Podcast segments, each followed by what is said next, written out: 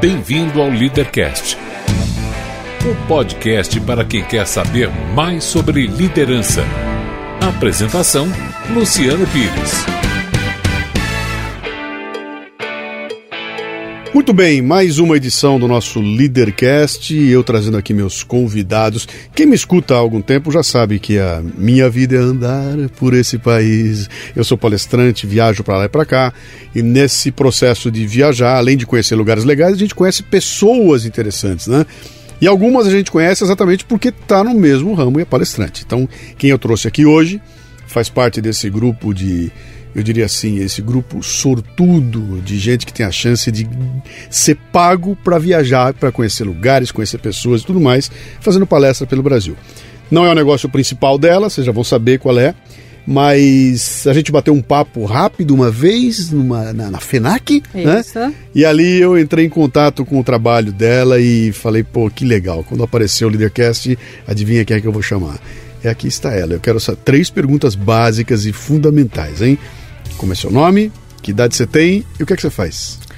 Eu sou Ana Cristina Canosa Gonçalves, mas sou conhecida como Ana Canosa, que é o meu nome de guerra para quem trabalha com sexo. Tá eu tenho 46 anos e eu sou psicóloga, sou sexóloga, que eu acho que são as minhas duas formações principais okay. e a partir disso faço uma série de desenvolvo vários trabalhos em cima tanto dessas duas áreas. Hum, então você seu tarado que já ficou aí enlouquecido quando eu vi ela falar, é esse é o meu, eu sou conhecida assim porque eu trabalho com sexo, o lance da Ana, ela é sexóloga e tem um trabalho muito legal, entre outras coisas, você tem isso. um quadro na TV, não é isso? É, que eu, atualmente está no programa da Eliana, que é o Família Pede Socorro, Sim. que é um trabalho de conciliação de conflitos familiares. Sim. É muito legal, a gente usa uma série de dinâmicas de grupo para mostrar para as pessoas que participam e para as pessoas que estão assistindo uhum. aonde está o conflito, quais são as questões de cada um, o que, que eles podem mudar. Legal. E é um negócio que tem sido muito bem aceito pelos telespectadores, legal. as pessoas curtem bastante e tem funcionado bem. Uhum.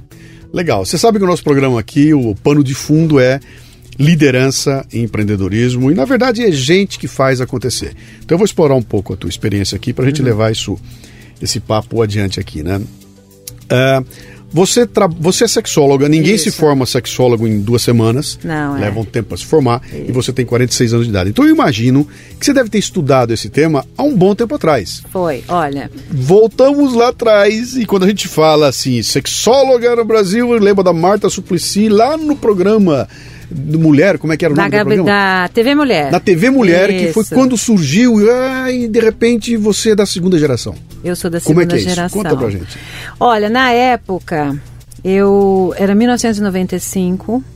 Existe uma Sociedade Brasileira de Sexualidade Humana que foi constituída por alguns ginecologistas e psicólogos para trabalhar a sexualidade. Hoje eu sou diretora dessa sociedade. Uhum. Né?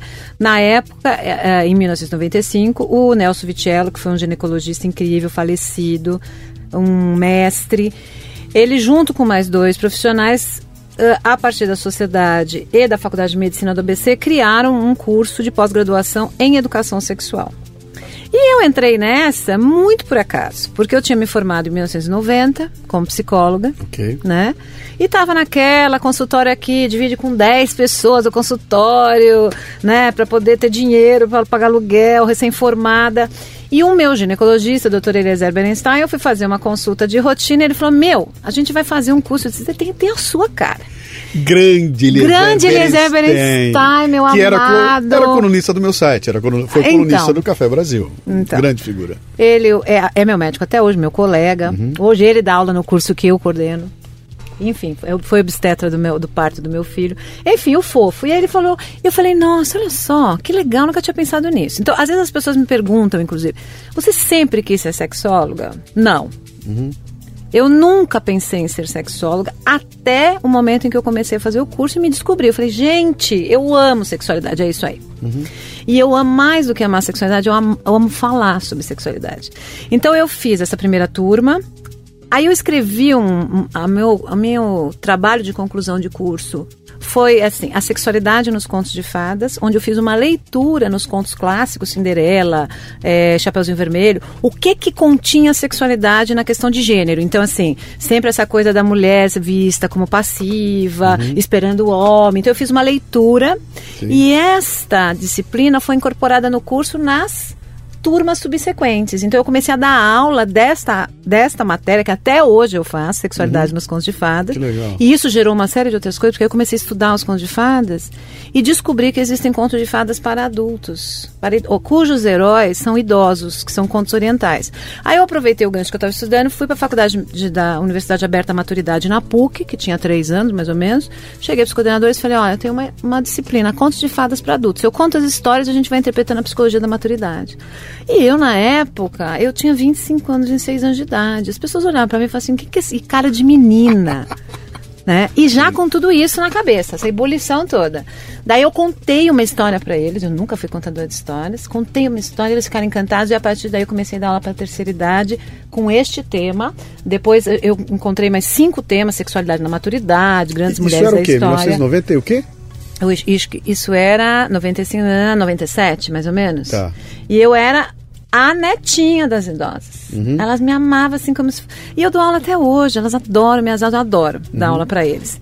Então, assim, eu fui esta segunda geração que começou a estudar no Brasil, Entendi. porque a gente não tinha curso de sexualidade no Brasil. Uhum. E eu comecei de aluna, comecei a virar professora, comecei a dar palestra no tema, porque eu me descobri. Aí, assim, todo mundo fala, nossa, mas como é que foi? Eu me descobri comunicadora. Quando eu passei a dar aula, eu descobri que eu nasci para isso. Uhum. Foi neste processo do curso, no processo da faculdade da terceira idade. Quer dizer, não foi nada, você não programou, nada. você não pensou, nada. você experimentou e a coisa foi acontecendo, né? Foi acontecendo. Só deixa eu entender uma coisa aqui. Você então você se forma uhum. e você nunca foi trabalhar numa empresa? Nunca. É sempre teu negócio. Sempre você é uma empreendedora Sou. nata. nata. Sem, como, como... sem saber, né? Então, é isso, isso que eu queria. Eu queria mexer um pouco.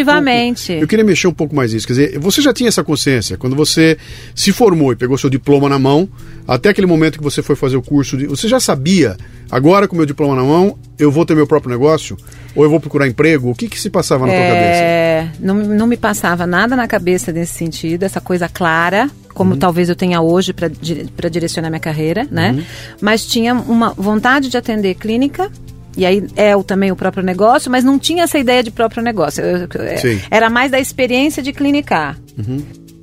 E é isso, e aí foram as coisas foram acontecendo. Eu, eu fiz um pouco de RH com um consultor que tinha, que prestava, prestava serviço para algumas empresas, mas assim, de uma maneira muito. Eu também conhecendo ele e tal.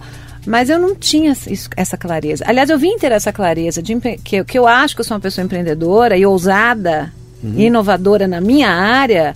Agora, há pouco tempo, quando as pessoas começaram a falar isso para mim, meu, você é demais empreendedor. Eu, eu sou, ops, mas eu é. não gozava. É, essa, e aí, Luciano, também tem uma coisa interessante. Eu acho que a formação da psicologia, que é a minha formação básica, não tem, ela não tem esse olhar para o psicólogo.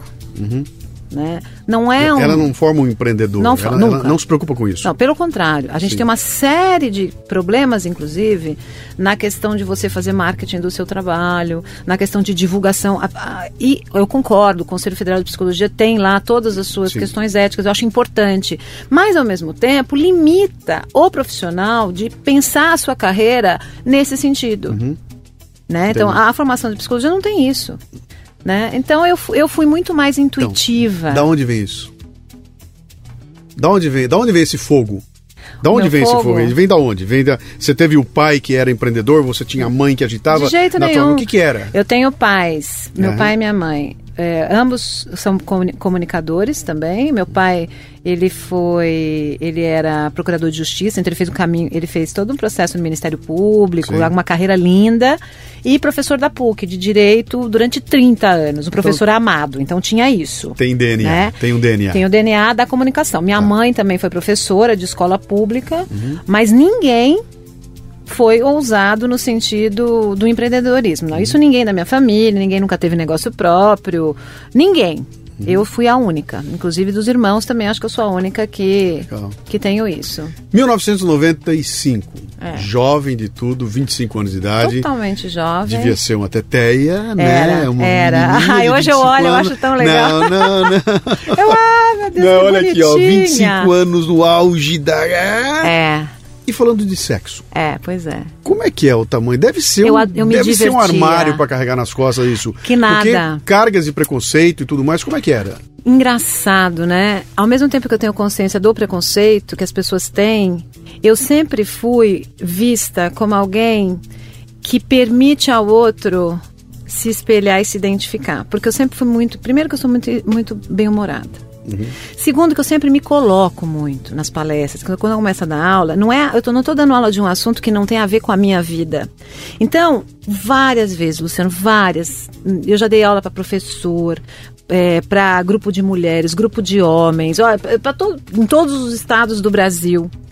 E invariavelmente alguém chega no final e fala assim: Nossa, quando você falou aquilo, ai que bom que você falou, menina, porque eu tava pensando que eu era um ET.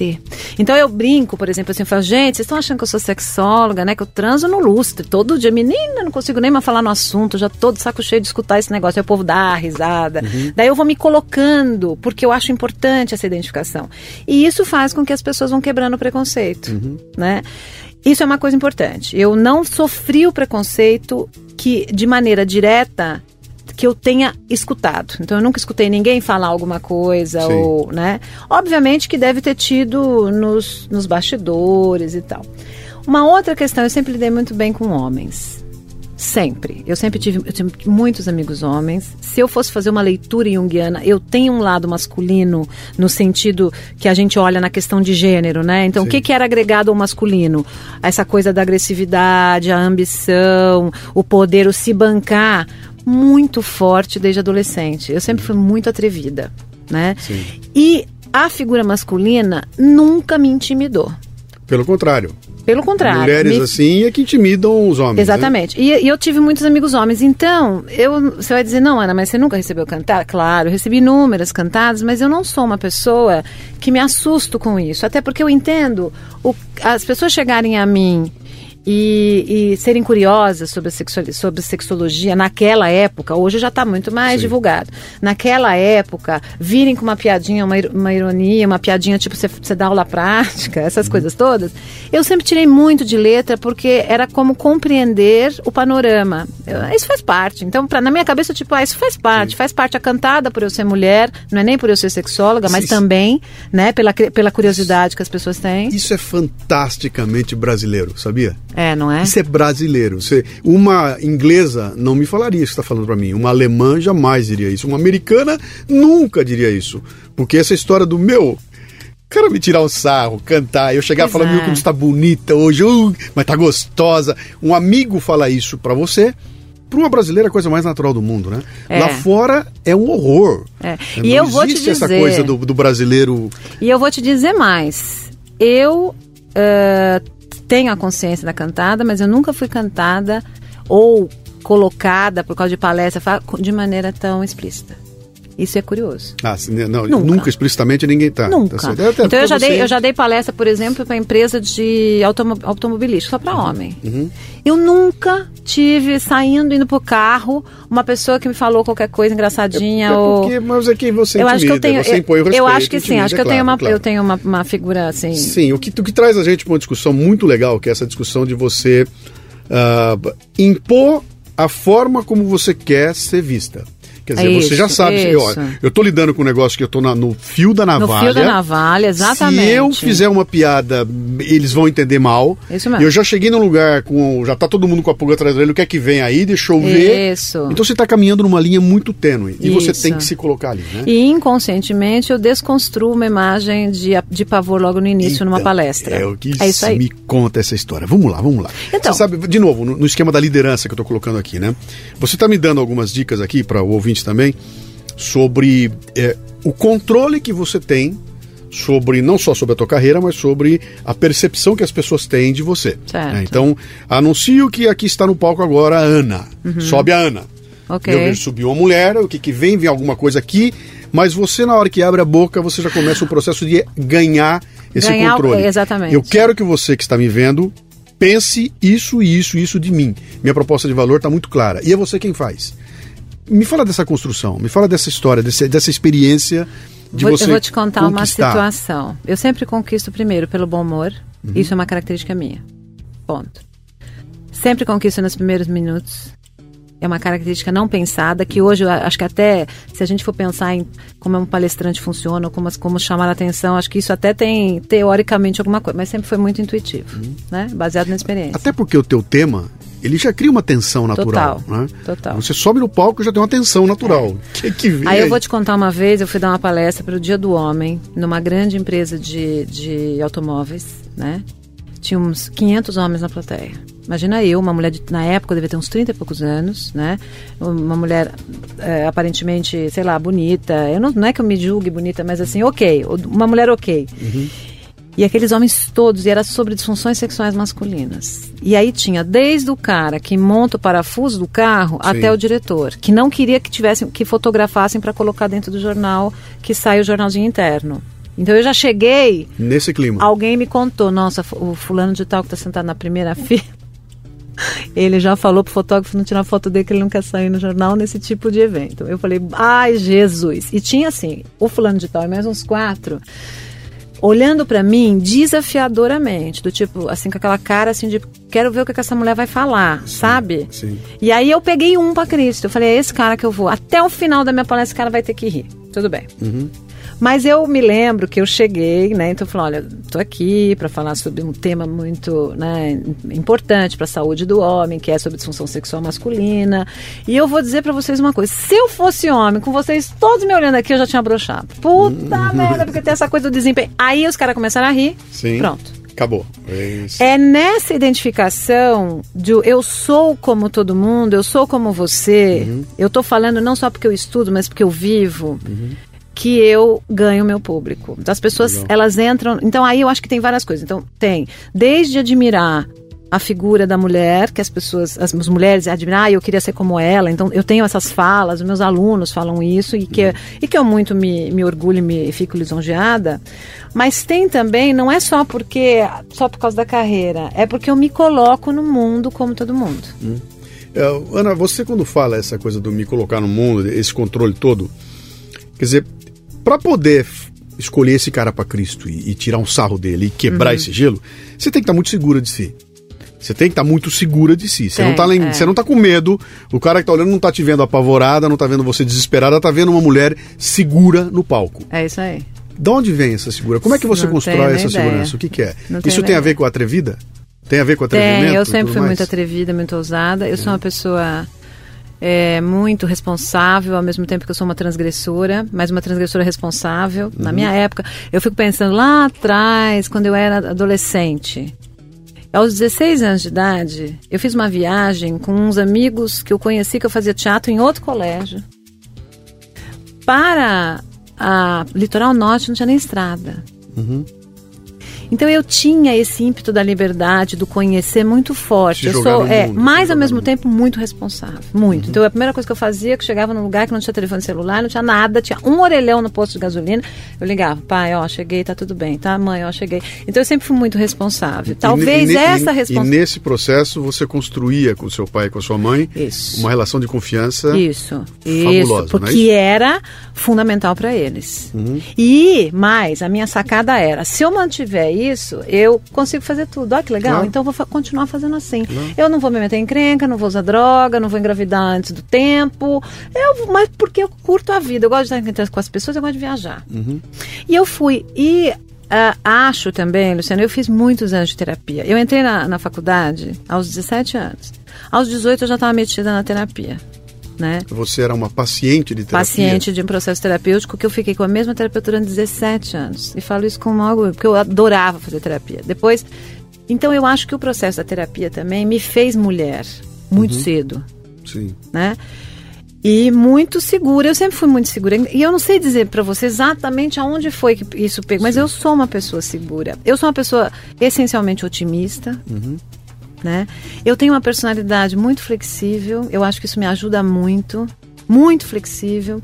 Eu sou uma pessoa é, que não me vejo destacada do mundo, assim. Eu acho que todo mundo tem seu espaço. Eu não me sinto, sabe, nem mais nem. Acho que é, sabe, cada um sabe a dor e a delícia de ser o que é. Uhum. A frase da Betânia, Claro, na- claro. é isso. Mas eu sou realmente uma pessoa segura. Você hoje participa, você tem um, você tem um quadro no programa da Eliana, Isso. Você escreve uma coluna, Na revista VIP há seis anos. Na chama há seis- Sexo Fácil. sexo O fácil. que me aproxima dos homens Imagino profundamente. que eu já sei o que os babão vão buscar, né? Os babão vão lá direto, né? Ah, você clinica, Clínico, um você consultório, clinica, o três que, vezes na que, o semana. que, que você faz? O que, que é eu faço é, consultório, eu faço psicoterapia para adultos, casais e terapia sexual. Que Tá. diz respeito às dificuldades sexuais das pessoas. E aí a gente entra com uma série de questões. Você tem um consultório. Tem um consultório particular. Então você é. também cuida do teu consultório. Cuido. Você é diretora do quê? Da Sociedade Brasileira de Sexualidade Humana e Humana. editora da Revista Brasileira de Sexualidade Humana. Editora e você ainda Coordeno tem uma pós-graduação em educação coordena- sexual. Isso. Isso. Você tem marido Filho. e tem filho. Isso, corro. Eu contei aqui oito coisas. Onde qualquer uma das oito sozinha já me deixaria cansado, né? É. E você tem as oito. E você, na hora do almoço, a gente conversando ali, você soltou uma coisa que pra mim foi, foi fundamental. Eu falei, cara, que loucura é essa? Você falou pra mim assim, disciplina. Eu sou mega disciplinada, Então. mega, mega. Então. E eu sou disciplinada com o meu prazer, porque veja, eu tenho uma consciência também interessante, que eu acho que me faz ser feliz, ou me faz. É, é porque eu, me- eu me, me julgo uma pessoa feliz, sabe? Essencialmente feliz. Não acredito na felicidade plena, porque a gente tem uma série de problemas, todo mundo tem, eu tenho os meus também. Mas eu me acho uma pessoa muito abençoada. Mas eu sei que eu fiz também por merecer, sabe? É, eu ah, sou uma pessoa otimista. E a minha disciplina diz respeito aos meus prazeres. Então, assim, eu tenho que ter um horário para minha massagista. Acabou, eu vou ter. Eu tenho que ter horário para correr, porque eu amo correr. Eu tenho que ter um horário para eu dançar flamenco. Não adianta. Eu não vou ter mais o filho porque eu vou ficar infeliz, porque aí eu vou ter que me desdobrar em, já em não sei quantas. Eu tenho que ter dinheiro para comprar meu sapato. Que se eu não comprar o sapato que eu quero, não é que eu seja uma pessoa consumista, mas eu estou só dando um exemplo. Então, assim, eu tenho muita consciência sobre o que é importante para a Ana Canosa. Muita. E eu preservo isso também na minha disciplina. Me fala dessa questão dessa disciplina, porque eu acho que isso é fundamental. Você não tem como falar de liderança, empreendedorismo, sem tocar no assunto disciplina, que me parece que é um problema gigantesco que o brasileiro É, tem. O brasileiro é, por nascença, indisciplinado. É claro, tem. Eu estou falando em geral, tem mil pessoas que são absolutamente disciplinadas, mas no geral. O que a gente enxerga aí é uma indisciplina, né? Ah, depois a gente faz, É. porca a barriga, se Deus quiser. Não, pra pode mim não tem depois. como é que você exercita essa coisa? Porque uma coisa é a pessoa querer ser disciplinada, a outra coisa é ela colocar isso em prática, né? O É. que, que você faz? Você abre uma agenda de manhã, vai lá, como segunda-feira às 8 da manhã tenho tal coisa Total. e não mexo mais nisso. Como é que você faz? Não mexo mais nisso. Como é que Então, você assim, prioriza? Como é que você bota Tudo urgente? para mim é muito organizado, né? Então, por exemplo, eu tenho- faço consultório três períodos na- no mês, só, na, na semana, desculpa. Porque, como eu tenho que deixar é, dias para gravação, e né, eu não gravo toda semana também, mas eu tenho que deixar aquilo disponível. Eu não posso assumir um paciente na quinta às duas da tarde se é meu dia de gravação, e depois eu vou ter que falar, hoje não vou gravar. Hoje eu vou gravar, não posso te atender. Não dá. Então, eu, eu faço isso. Na segunda-feira é meu dia de consultório, né? Eventualmente, se eu vou fazer uma viagem, uma palestra, eu tenho que dar, mudar. Terça de manhã e sexta de manhã. Isso é, isso é sagrado. Sexta tarde eu deixo para gravar e quinta-feira. Né? Nos dias que eu não estou gravando, eu escrevo a revista, eu escrevo a coluna, eu coordeno a pós-graduação, então convido o professor, falo com não sei quem, vou corrigir prova. Então, nos dias que eu não tenho a gravação, eu faço as outras coisas. Né? Porque eu tenho muita flexibilidade para fazer isso também. Então, mas aí você chegou, você chegou no teu escritório, na tua clínica, não sei bem onde. É. Você sentou lá e falou muito bem. Hoje não é dia de atender, hoje é dia de escrever o artigo. Isso. E eu tenho para escrever o artigo das 14 É às aí. 16 horas. É essa hora. E nessa hora às você vai sentar e vai escrever o artigo. Às 16 horas eu vou fazer, eu vou pra academia, porque 17h30 buscar meu filho na escola, que também é para mim uma prioridade. Uhum. Então, por exemplo, de segunda-feira ele vai pra natação. Eu vou com ele. De manhã eu aproveito que eu não trabalho de manhã, né, fisicamente, em algum lugar eu fico com ele. Então eu vou, aí eu corro enquanto ele tá nadando Que e tal. ele tem? Ele tem cinco anos. Aí na quarta-feira é nosso dia de ir na feira comer pastel, porque eu amo fazer feira, então também para mim isso é fundamental, isso me, dá, isso me deixa feliz ter a quarta-feira de manhã para ficar com ele.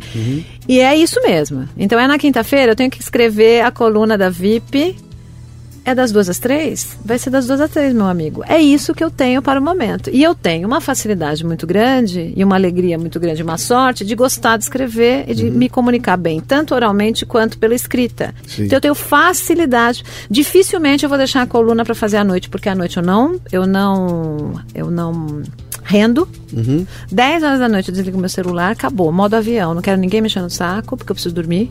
Porque eu me conheço fisicamente. Se eu, não, se eu tenho que acordar às 5 da manhã para atender o um paciente às 7 na sexta-feira, 10 horas eu tenho que estar dormindo. Uhum.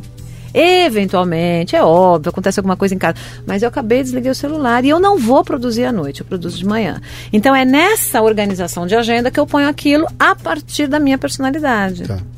Isso eu acho que é muito e, legal, e, não, é- incrível, é, é né? É, é fantástico. É, é, quisera eu ter eu acho que eu tenho uma certa disciplina, mas a minha disciplina é feita em cima do caos, sabe? Eu sou, eu sou absolutamente caótico, ah, não, mas esse sou. meu caos é um caos de, de certa forma organizado. Organizado, é. E eu bebo um pouco dele, sabe? Eu já aprendi até a provocar o caos, sabe? Sei, de repente sei. eu estou num momento que eu preciso criar alguma coisa, se eu não me colocar numa situação que estou na última hora, eu no tenho que encontrar uma saída, a coisa brilhante não aparece. Entendi. Fica uma coisa normal. Quando eu falo eu quero, vou levar até a última hora, a hora que não dá mais, que tá o desespero bateu, pum, surge uma coisa e genial, né?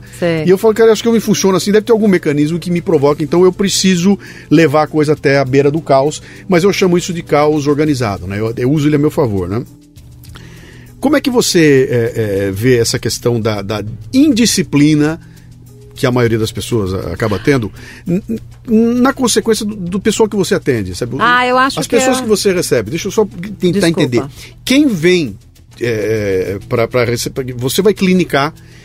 Que, que é tipo de gente vai até você? Quem é que vai até você? É um, é um senhor, é uma senhora? É um profissional? É um cara que está com problema na empresa, está com problema em casa, é um problema. É, o que, que é? é um, quem é? Como é o perfil é. dessa pessoa que vai te. Eu tenho um consultório muito variado, né? No, no, no, quando eu falo que eu atendo adultos e tal.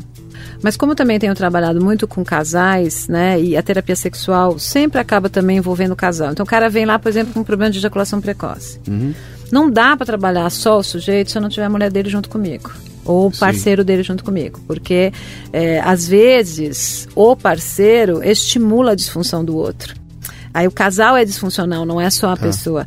É, enfim, é, é, são coisas psicológicas complexas de falar. Deixa eu explorar mais um pouco, vamos porque lá. você está falando um negócio muito legal aí. De novo, eu estou trazendo para aquela questão da liderança. Vamos embora, né? vamos embora. Quem é que leva esse cara a te procurar? É ele que sofre é com ele. o problema dele? É a mulher dele? É o casal em conjunto? Antigamente, é antigamente eu tinha mais uma demanda das mulheres pedirem para fazer terapia, né? Para as questões emocionais, questões de estresse no trabalho. Aliás, eu vou dizer, vamos abrir parênteses. Essa coisa do estresse no trabalho é recente o mundo masculino e buscar o terapeuta. Reconhecer, primeiro, reconhecer. Reconhecer, reconhecer e buscar. Eu recebi um paciente esses dias é, falando assim também, ele que ele tem uma série de problemas é, de comportamento e ele perdeu o emprego. E ele já sabia que ele tinha essa série de problemas de comportamento dentro do trabalho, que ele chama de mimimi, né? Assim, essa coisa do eu de ser muito mimimi. Mimizento. É. é que não é, ele não é, ele não lida bem com pessoas assim. Mas ele já tinha, assim, tomado vários bilhetes amarelos, vários, vários, vários, até a hora que ele foi mandado embora. A hora que ele foi mandado embora, o cara ficou péssimo, então ele sabe que é assim. Daí ele falou assim: eu tô aqui, eu não acho que eu vou mudar. Eu, eu olhei para ele e falei assim: então, cara, se você não acha que vai mudar, melhor né? Porque ferrou, né? Você tá dizendo que seu caso não tem solução. Sim, vai Ele começou a rir. Eu falei, como é que você se sente falando do seu mimimi para mim? Porque você ficou mimimizando aqui também hoje, né? Nós somos assim e tal. Daí ele começou a pensar um pouco sobre isso.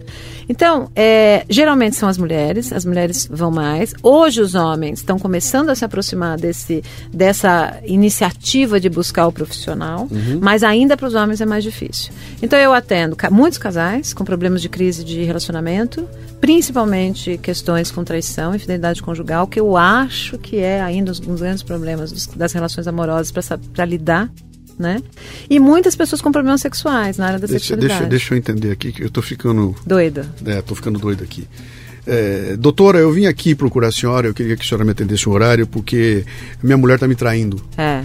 É, é isso aí. que acontece? É. É... Me ajuda a me curar do ah, corno? Nós estamos. Como é que é isso? É, minha mulher também, o que, que eu faço? É, vou falar, não vou falar?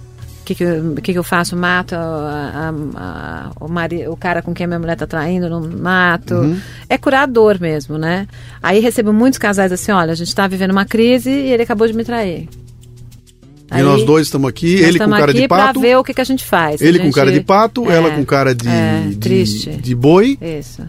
E... e, aí o que, que a gente vai fazer? Porque eles não conseguem se comunicar. Geralmente é porque o casal não consegue se comunicar. É porque o, a panela tá, de pressão tá no, no osso e aí eu tenho que, a gente tem que administrar. Tem que ser muito atrevido para lidar com um negócio desse aí. Eu entraria embaixo da mesa. Se é comigo, eu falo, Jura? Dá licença, deixa eu entrar embaixo da mesa de vergonha alheia. Não, agora você imagina, você imagina então o cara falando que tem ejaculação precoce então... e eu então. passando para ele um exercício de masturbação. Aí o cara, no começo ele olha para mim e fala assim: Aí ele fica me olhando assim, eu falei, eu não precisa ficar vermelho. Meu filho, eu faço isso aqui todo dia, não aguento mais, eu nem, transo, nem transo mais, porque esse assunto. Aí o cara dá risada, aí eu é. pego um pênis de borracha lá na minha mesa, aí mostro pra ele como ele tem que se masturbar. Olha, tem que fazer assim, pro exercício assim.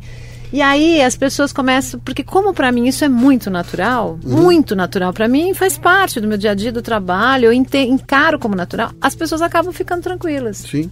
Né? Mas, aí... de novo, você se impõe completamente, que um homem numa situação dessa, ele tá ele tá fragilizado ao tá. extremo. É, mas tem uns que gostam, né, de se exibir, porque não pense que é só isso. Uhum. Às vezes essa coisa de falar para a mulher uma coisa da sexualidade pode ser um pouco exibicionista também, né? Então a gente tem que tomar um cuidado, inclusive, uhum. ó, como terapeuta tem que ficar muito atento para você não, não entrar no jogo de uma sedução a partir do sintoma. Sim. Que, de, de novo, é a mesma questão da palestra lá. Ah, igual. É igual a palestra. É você está naquele momento é... em que você tem Cara, que se... eu estou me dando conta que o limite realmente... Uhum. Que a minha percepção intuitiva é muito boa, porque realmente não é fácil. Eu contando para você que eu tô achando que é difícil mesmo. que então, ótimo. Então, deixa eu tentar trazer você agora para dentro do ambiente corporativo, uhum. que não é um ambiente onde você transita, muito, mas não. é um ambiente que te busca. Sim. Porque você é contratada para ir falar nesse ambiente Sim. e pessoas que estão nesse ambiente vão até você para você atendê-las. Uhum. Né?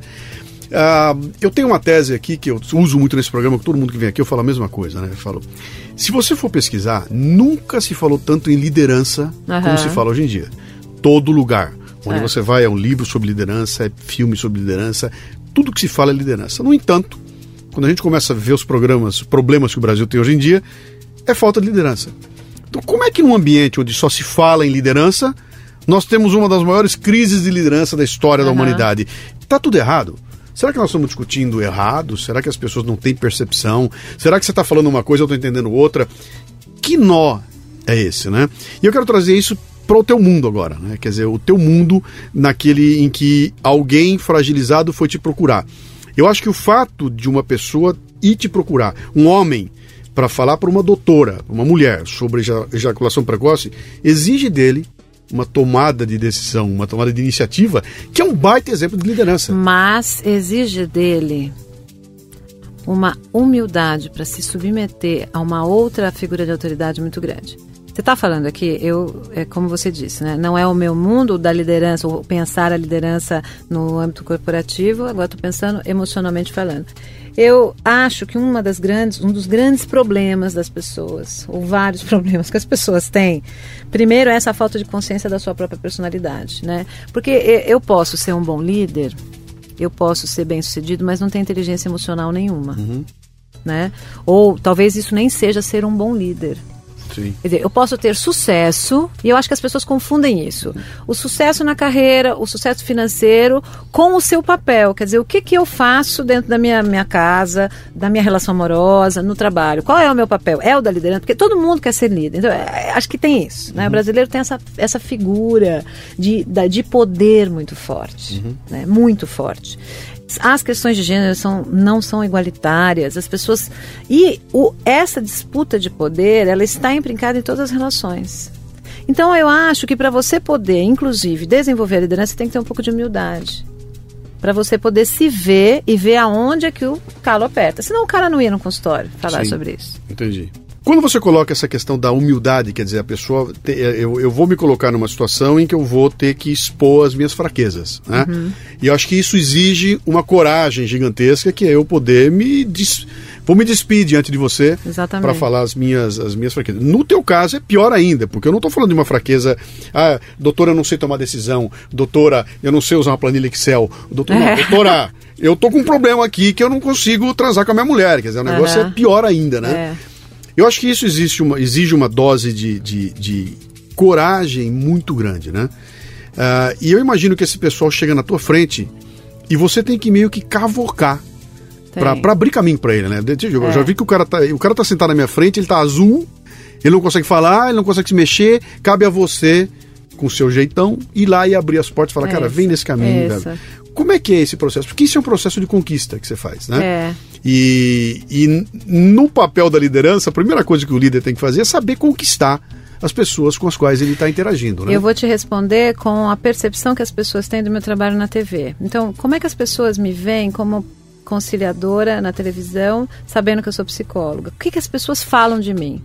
Né? Que eu estou pensando em cima de tudo que você está dizendo. Sim. Pensando agora mesmo. Elas dizem que eu sou uma pessoa, primeiro, afetiva e assertiva. Então, ao mesmo tempo que eu sou uma pessoa que entendo e compreendo e falo, pô, cara, que merda, hein? Uhum. Sabe? Puta, meu, foda, hein? Então vamos lá, vamos, vamos, vamos, vamos ver o que está acontecendo. É, eu sou uma pessoa. Então, ó, vai ter que fazer isso. Ok? Uhum. Então, para resolver esse troço, vai ter que fazer, vai ter que seguir nesse caminho. Então, essa troca entre o acolhimento, uhum. eu, sou, eu acho que eu sou uma pessoa muito acolhedora, né? Em onde a pessoa olha para mim e fala: essa mulher tá me sacando o que eu tô falando porque ela é humana. Eu, tem muito isso na minha, na meu carreira, na minha carreira inteira. E ela tá me ouvindo. Ela tá me escutando. Ela tá me escutando, é. ela ouviu o que Ela eu tem uma parte dela que se identifica comigo, quer dizer, ou eu me identifico com ela na dor. Então ela já, do, sei lá, eu, eu posso não ter passado por aquilo, mas eu já sofri. Então se eu já sofri, Sim. por qualquer coisa eu sei o que é um sofrimento. Sim. Talvez não na intensidade ou naquela questão específica. Você pode não saber na carne, mas Exatamente. você já teve um monte eu já tive outros e, e já, e já senti na minha carne outras tantas, outras tantas dores. Sim. Mas ao mesmo tempo eu sou muito assertiva.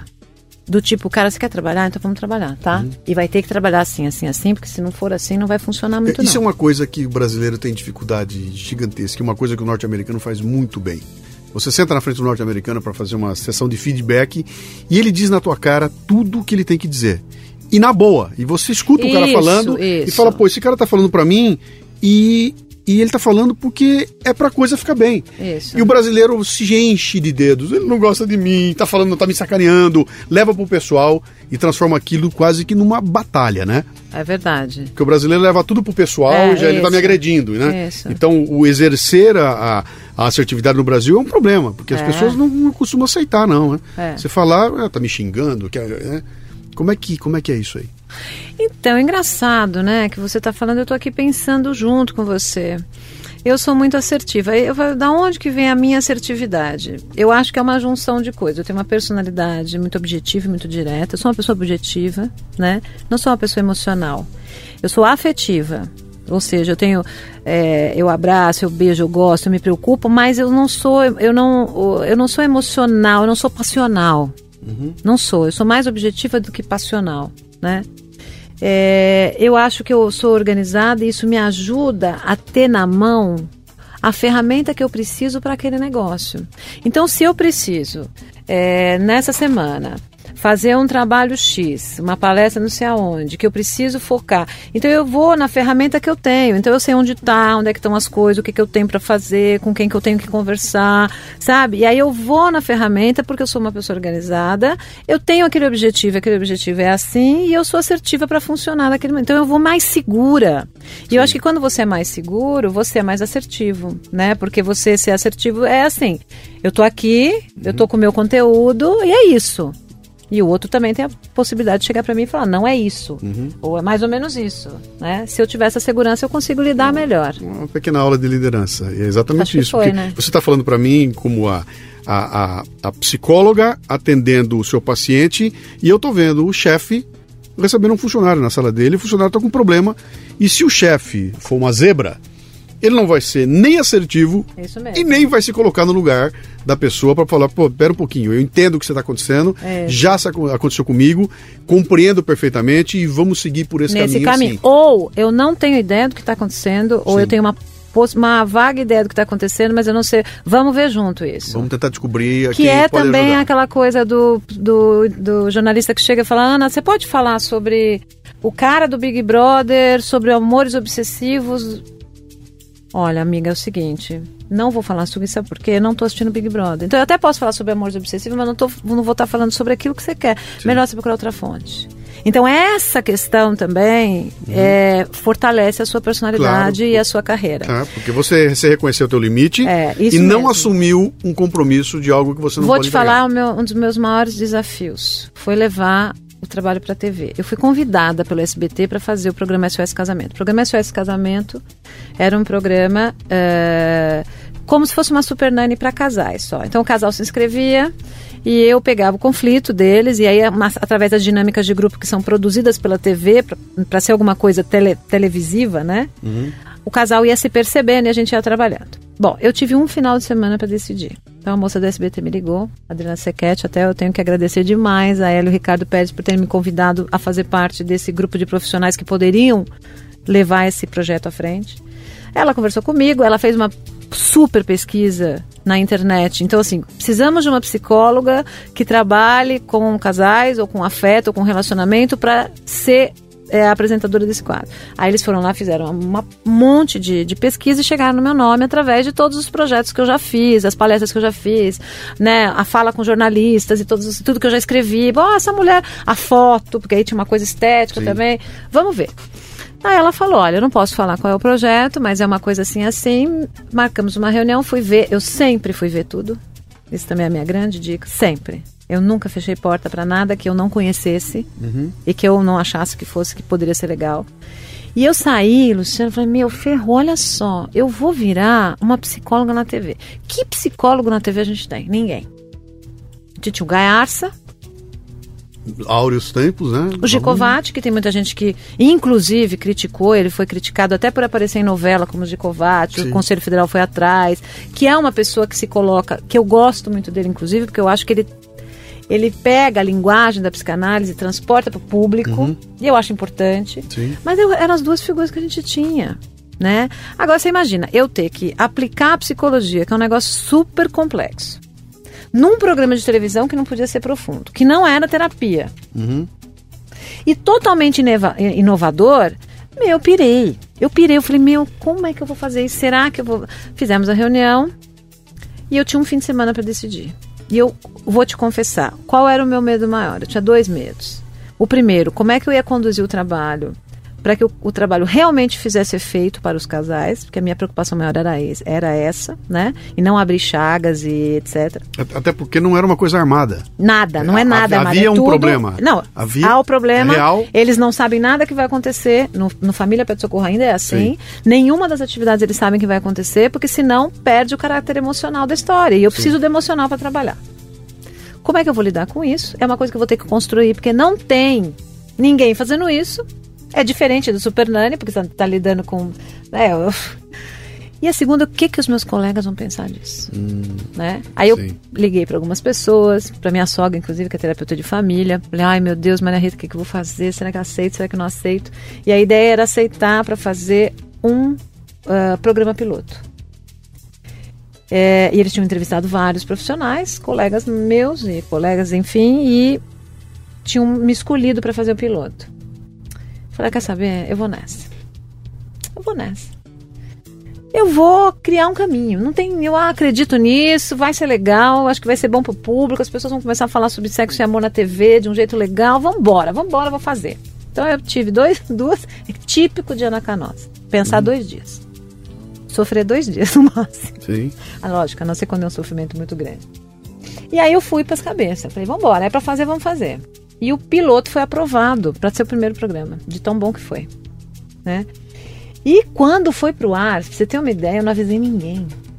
Eu não coloquei em nenhum lugar, fiquei com medo, né? Falei, o que, que as pessoas vão pensar? Uhum. E do contrário que eu imaginei que poderia acontecer, os meus colegas amaram, porque assim, puxa vida, finalmente a psicologia está tá tomando ela está podendo contribuir. E ganhando uma vitrine. Ganhando uma vitrine. Séria. De uma maneira ética, porque Sim. lá eu faço uma conciliação, faço terapia. Uhum. E aí eu tomei todos esses cuidados e tal. Então, é, a hora que eu decidi, Luciano, eu decidi. Eu vou fazer. Uhum. Se der uma cagada, eu vou avaliar, eu vou ver, eu vou ver o que acontece, deu a cagada, eu vou, sabe, registrar isso na minha experiência de vida e uhum. vou fazer diferente. Mas se, e eu falo sempre isso para meus pacientes. Você tomou uma decisão? Pensou? Avaliou? Pensou? Qual é a intuição? Toma uma decisão, vai adiante, não olha para trás. O para trás já existe na sua vida, já está lá a sua experiência, a sua vida. Toma uma decisão, vai para frente. Porque né, duvidar da própria decisão, eu acho que é uma coisa que atrapalha muito a liderança e como é que você constrói sua vida e sua carreira. Uhum. Tá certo, é isso mesmo. Se, como é que é? É, é, é o Cortella que fala, né? Que quem, quem olha muito para sua história tem um belíssimo passado pela frente, né? ótima, é ótima essa, é isso mesmo. Lindo Ótimo, passado pela frente, né? muito boa frase Não, mas dele. legal, acho, legal. Você está colocando ele. uma coisa interessante que é essa de você é, é, tomar a decisão com frio na barriga, Isso. avaliar o risco Avaliar, e saber, cara, né?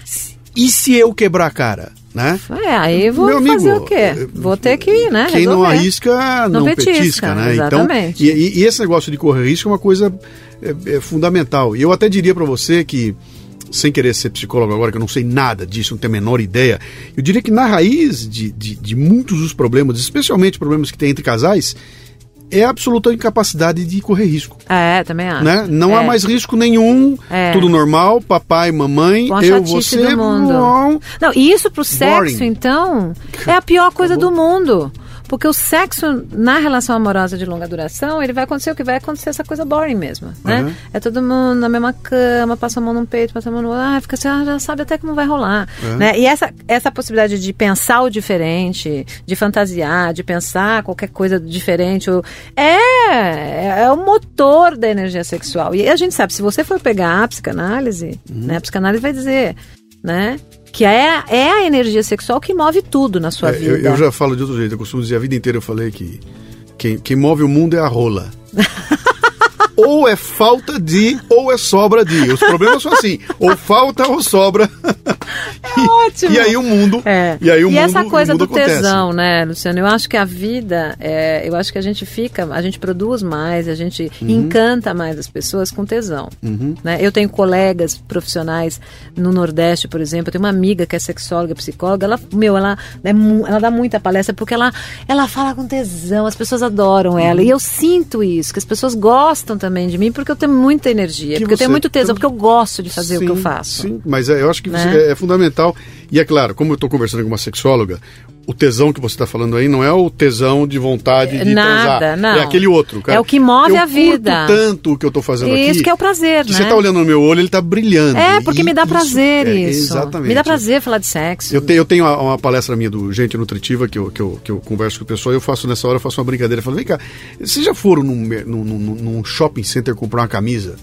E já foram atendidos por uma menina que veio te vender a camisa e você olhou no olho dela e o olho dela brilhava É, você compra. e você viu que ela tem tesão de fazer a venda. Vocês já passaram por isso? Já viram isso? Já. E aí, cara? Dá pra medir isso? Não tem, menor- não tem como medir, não cabe em planilha nenhuma. Você já acordou de manhã pra ir trabalhar e falou: Meu, hoje eu tô que tô, hoje eu vou arrebentar. E você sentiu que tava com tesão de fazer? Quer dizer, existe essa força, Existe. né? Eu não sei se é uma força sexual, eu não sei se, a- se o brilho Sim, no olho da ok. menina pra vender a camisa também tem uma origem sexual ou não, eu não sei de Ok, onde vem na isso. psicanálise, que ok, que é, tudo bem. ter coisa qualquer. É. Mas eu Mas sei que essa, ela contamina. Ela contamina, E aí ela é, é igual, né? O tesão É. sexual, como é que é? Eu vou me relacionar com uma outra pessoa. Se fica claro pra mim que ela tá com tesão, pega fogo. E eu vou te dizer, pensando em liderança, eu acho que o bom, o líder que que tem mais facilidade para liderar um grupo de pessoas é o que tem tesão. Sim. O mal-humorado, arrogante, agressivo, pode esquecer. Esse cara vai ser, ele pode até liderar por uma questão técnica, porque ele tem que seguir algumas coisas, mas ele não vai ser um cara amado. Você tá me dando uma ele ideia. não vai ser um modelo. Não tá- adianta. Você tá me dando uma ideia deliciosa. Ele vai ser um pentelho. Você está me dando uma ideia deliciosa aqui e eu vou passar agora para o nosso ouvinte aqui. Se você, por acaso, lidera uma equipe Ah. e você vai participar de uma reunião, vai conduzir uma reunião, eh, eh, pense naquela reunião com uma grande trepada.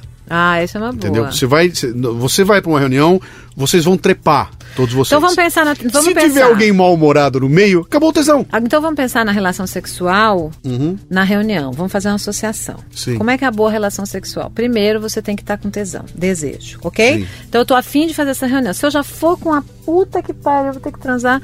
Já a metade já, começou tá meio errado. complicado, porque Sim. você vai depender do outro pra te motivar, Uhum. certo? Certo. Então eu não tô com vontade de transar com meu marido. Eu vou depender que ele venha e da minha disposição e de repente eu vou até vai até rolar. Uhum. Então, quando eu já venho com a disposição, Beleza. Ok. Então já tá 80% está garantido na sua proporção. E se você é o líder que convocou a reunião, que tem oito pessoas que veio para a reunião, você já sabe que daqueles oito, um, dois, três ou quatro já vão vir brochado. Isso, vão vir broxar. É da natureza deles. Então você vai ter broxado. que vir com energia, conquistar e seduzir. Uhum. Então marca essa reunião num dia que tu esteja bem, ou num horário que seja bom, ou faz alguma coisa prazerosa pra tu ir bem, sei lá, se Uhum. for possível, né? Porque a gente sabe que nem sempre é possível. Tá bom.